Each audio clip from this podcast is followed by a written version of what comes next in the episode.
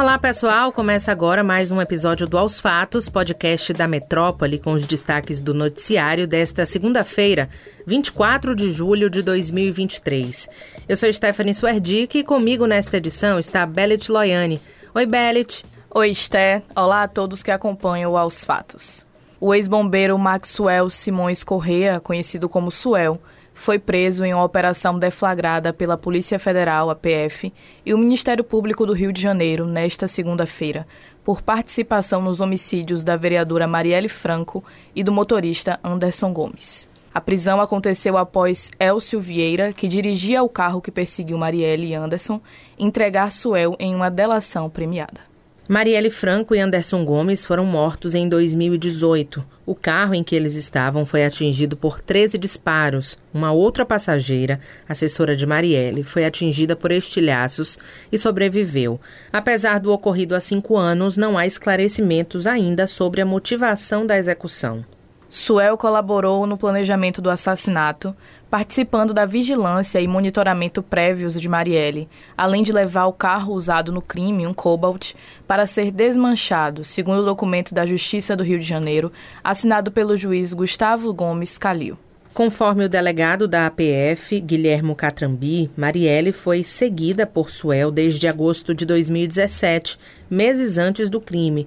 A investigação também recolheu indícios que o ex-bombeiro sabia da logística do assassinato e tinha conhecimento de como Rony Lessa, apontado como autor dos disparos do crime, e seu cúmplice, Elcio Vieira, voltaram do local do assassinato e se desfizeram das armas.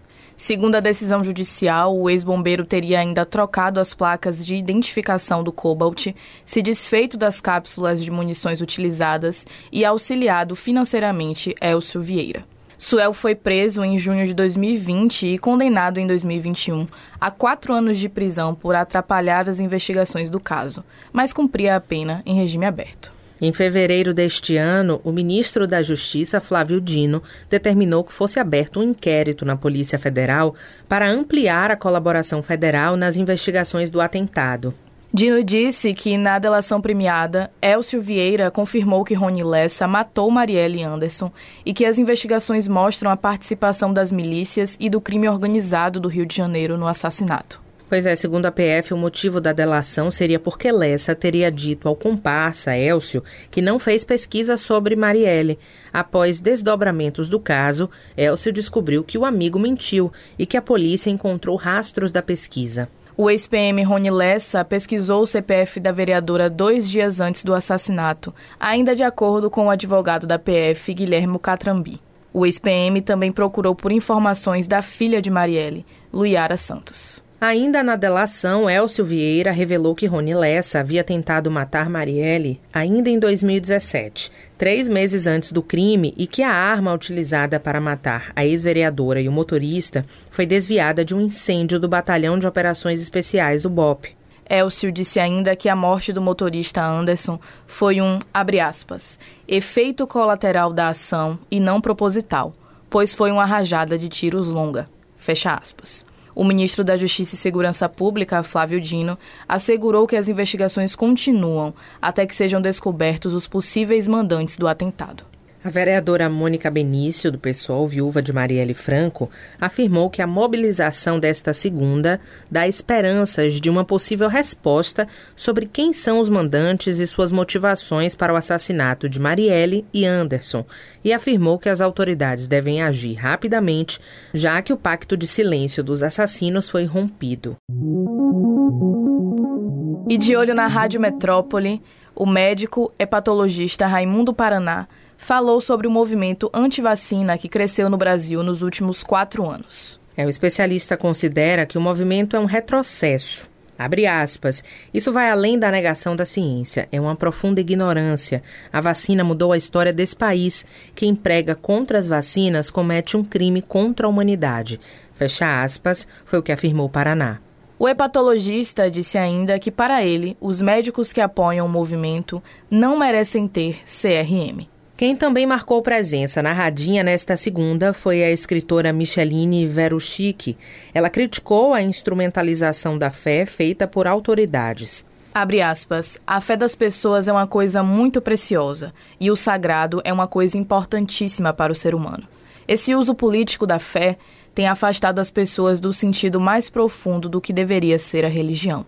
Fecha aspas, foi o que afirmou a escritura. Micheline aborda a temática na sua obra Nossa Teresa, Vida e Morte de uma Santa Suicida, o primeiro romance da autora, que recebeu destaque no Prêmio São Paulo de Literatura em 2016. Você pode conferir as entrevistas completas no YouTube do portal Metro 1.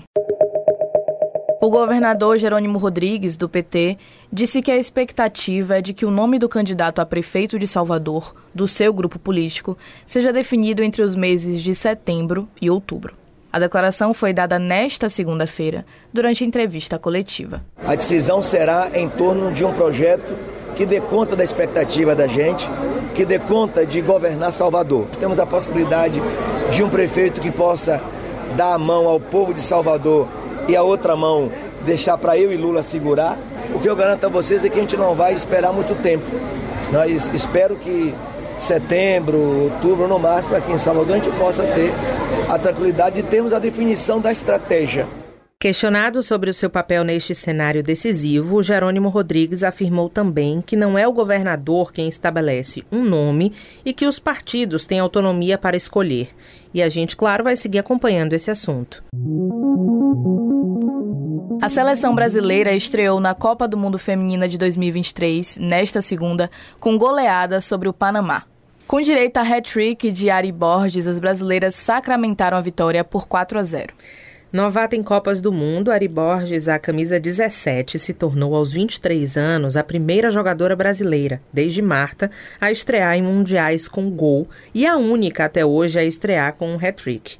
O quarto gol foi marcado por Bia Zanerato, consagrando a terceira maior vitória da seleção em Copas. Os quatro gols do Brasil na partida aconteceram em jogadas pelo lado esquerdo. Pois é, com o resultado verde-amarelo, o Brasil soma agora três pontos, aparece na liderança do grupo F. A seleção volta a entrar em campo contra a França pela segunda rodada da primeira fase.